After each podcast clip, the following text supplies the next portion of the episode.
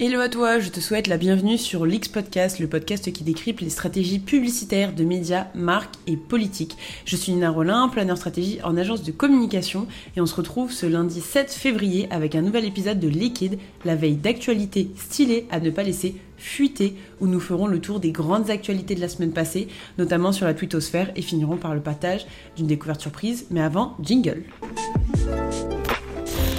sont connectés virtuellement. à leurs amis. Wipe it down. Wipe das Auto. Dans nos couches, pas d'autre monde que les nôtres. Les 5 actualités de la semaine. Rihanna enceinte.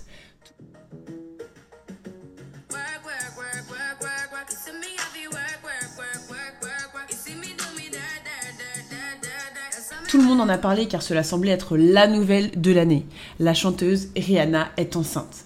Nouvelle officialisée sur les réseaux sociaux à travers plusieurs clichés aux côtés du rappeur Asap Rocky, Rihanna a dévoilé sa grossesse sous les flashs des photographes lors d'une balade faussement improvisée dans les rues de New York. Entre son ventre rond arrondi accessoirisé de bijoux sacralisant la femme enceinte, d'ailleurs on en a parlé sur TikTok si tu veux en savoir plus, la légende de son poste traduit en français comment le gang a démarré le Black History Month, en référence au fait qu'elle a officialisé sa grossesse quelques heures avant le coup d'envoi de cet événement célébré chaque année du 1er février au 1er mars pour commémorer l'histoire de la diaspora africaine et célébrer l'histoire de la culture et de la communauté noire. Ou encore sa tenue composée d'un jean, manteau rose déboutonné inspiration Chanel de 96. On ne sait vraiment pas quelle news a remporté le plus de papier et le plus qui a fait le plus de bruit sur les réseaux sociaux. Sous sa publication, Rihanna a reçu de nombreux commentaires, dont ceux de personnalités comme Gigi Hadid, Iman Bowie, Nicki Minaj, Christina Milan, Ciara ou encore Cara Delevingne, qui l'ont toutes félicité de cet heureux événement. And do you want kids? Yes, eventually. I mean, absolutely. Ce n'est pas tout, puisqu'en ouvrant Instagram, je suis également tombée sur le cliché de Kylie Jenner et Travis Scott présentant leur petit garçon. Heureux événements ou outils marketing, je commence à penser instrumentalisation d'un ventre rond, sacralisation de la femme enceinte, eh bien, nous en sommes en plein dedans.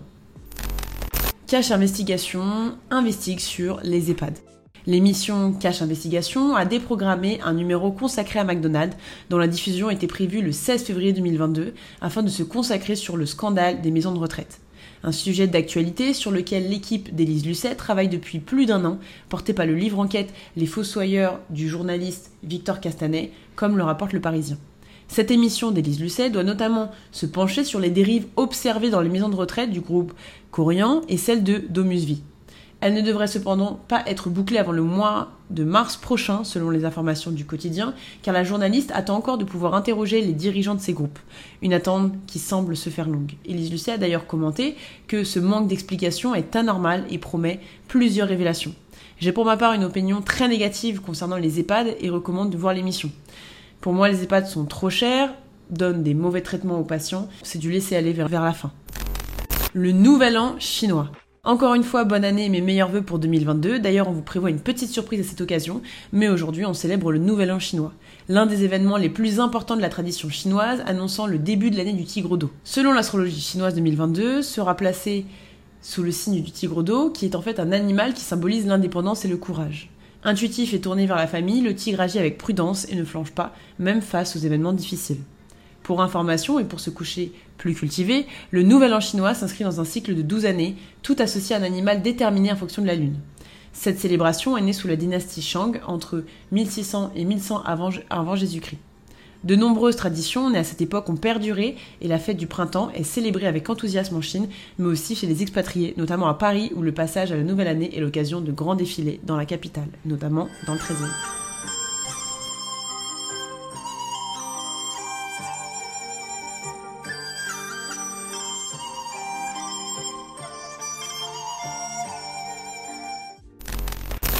Julien Assange ne viendra pas en France. L'Assemblée nationale refuse de s'immiscer dans l'affaire Julien Assange. Les députés se sont opposés vendredi soir à une proposition de résolution demandant au gouvernement d'accorder l'asile politique au journaliste détenu au Royaume-Uni, Julien Assange, depuis son arrestation dans l'ambassade d'Équateur en 2019. Celui-ci est menacé d'une extradition vers les États-Unis où il risque 175 ans de prison pour avoir obtenu et diffusé en 2010 des milliers de documents portant notamment sur la guerre américaine en Afghanistan et en Irak. La proposition de résolution a été rejetée par 31 voix contre 17. Par la voix du ministre du Commerce extérieur Franck Rester, le gouvernement s'était prononcé en défaveur du texte, arguant notamment du fait que l'octroi du droit d'asile politique n'est pas une compétence du législatif.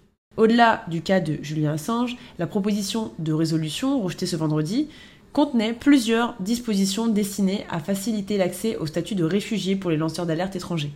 Elle proposait notamment que les lanceurs d'alerte qui ne se trouvent pas sur le territoire français au moment de leur demande puissent effectuer leurs démarches administratives dans les ambassades et consulats de France à l'étranger. Une décision politique qui aura de grands impacts mais qui montre notamment qu'être lanceur d'alerte pour le bien-être de l'humanité a un coût et que personne ne soutient ce point, ou du moins très peu. The menace de fermer Instagram et Facebook en Europe. Fin août, la CNIL irlandaise a intimé au réseau social de suspendre le transfert de données de ses utilisateurs européens vers les États-Unis. Le groupe américain soutient que cette demande est irréalisable techniquement et pourrait l'empêcher d'exploiter Instagram et Facebook en Europe. C'est en tout cas ce que laisse entendre Mark Zuckerberg dans un document déposé auprès de la SEC, le régulateur américain qui contrôle les marchés financiers et repéré par CityAM.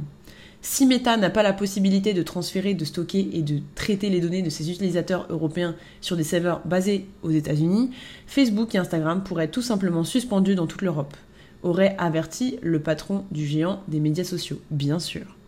Le problème principal soulevé par Meta concerne le transfert des données transatlantiques réglementé par le Privacy Child et d'autres accords types que l'entreprise utilise actuellement pour stocker les données des utilisateurs européens sur les serveurs américains mais cet accord font actuellement l'objet d'un examen minutieux au sein de l'Union européenne. Un coup de pression qui déterminera qui aura le plus de poids entre secteur privé et secteur public. Go, la twittosphère, avec cette fois-ci deux hashtags qui ont vraiment fait parler ces derniers temps sur les réseaux sociaux et notamment sur Twitter avec le hashtag JO2022 et le hashtag Beijing 2022. La cérémonie d'ouverture de Beijing 2022 a annoncé le début officiel des Jeux olympiques d'hiver il y a quelques jours. Près de 14 ans après les Jeux olympiques d'été de Beijing 2008, nous nous retrouvons à nouveau au stade national surnommé le Nid d'Oiseau pour célébrer le coup d'envoi des Jeux olympiques 2022. La cérémonie signée par Zhang Yimou était illustrée notamment par un sol recouvert de dioles lumineuses donnant un effet visuel grandiose.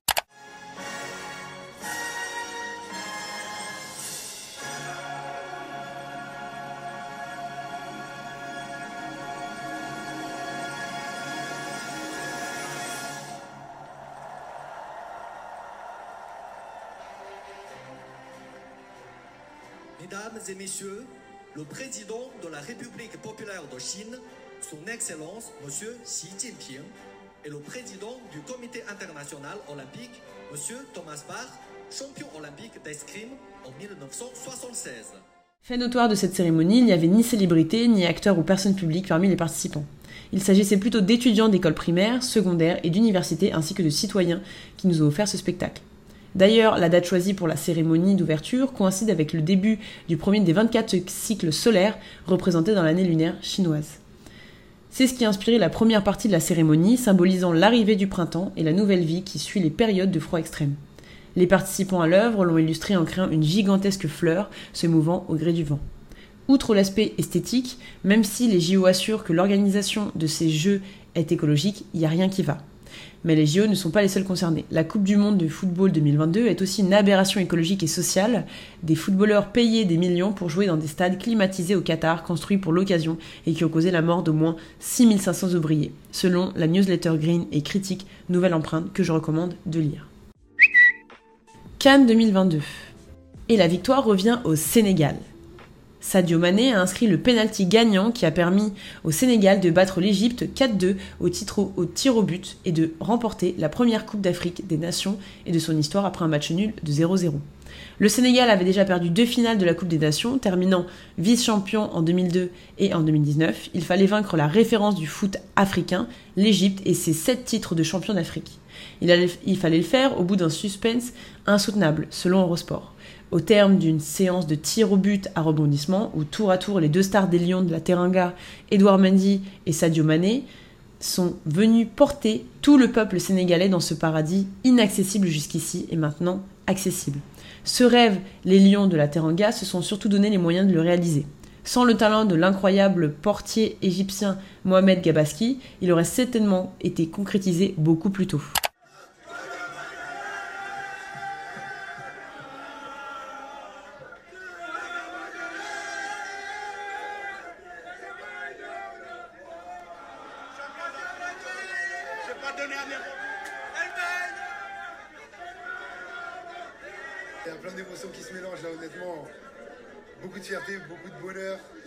Forcément un petit peu.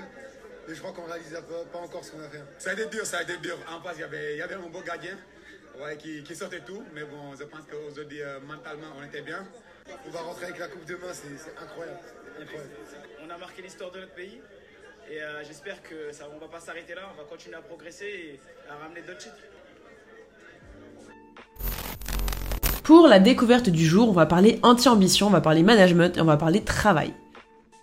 Je ne sais pas vous, mais de mon côté, je suis tiraillée entre la passion du travail, nourrie par de grandes ambitions, inatteignables, mais je pense atteignables, et l'envie de mener une vie cartésienne qui me plaît, une sorte de laisser-aller contrôlé. Je pensais être seule à me poser ces questions, mais il s'avère que non. Aux États-Unis, 4,4 millions de travailleurs, un record, ont donné leur démission en septembre dernier.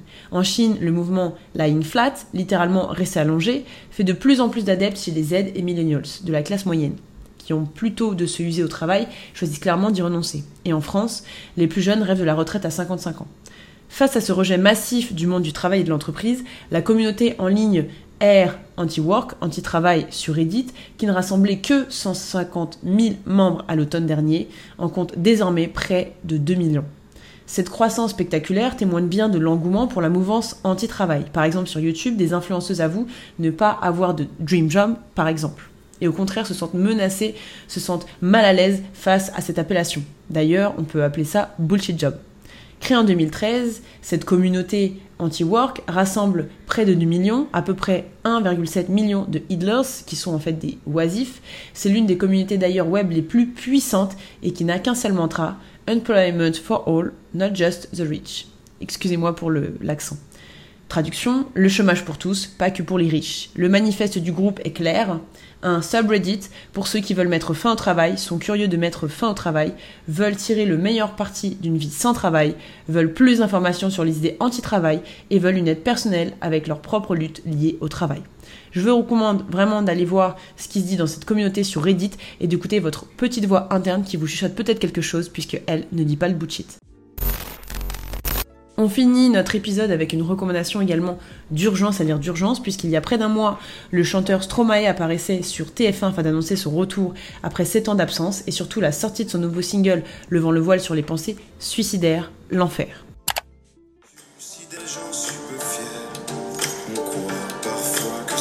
Seule manière de les faire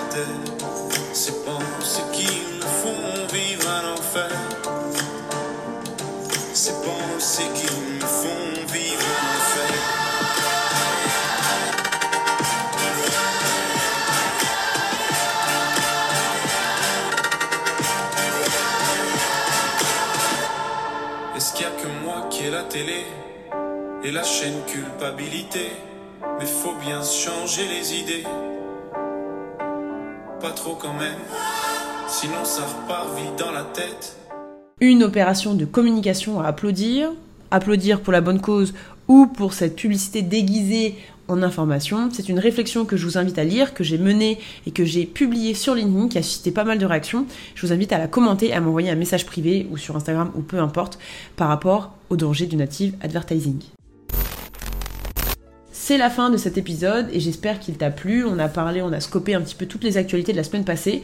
Je t'invite également à aller écouter notre dernier épisode sur les secrets de l'émission Danse avec les stars qui utilise pas mal de mécanismes pour faire parler notamment des relations amoureuses fictives pour faire parler sur les réseaux sociaux. Mais je ne t'en dis pas plus. Je te mets tous les liens en barre d'infos et à très vite sur l'X Podcast.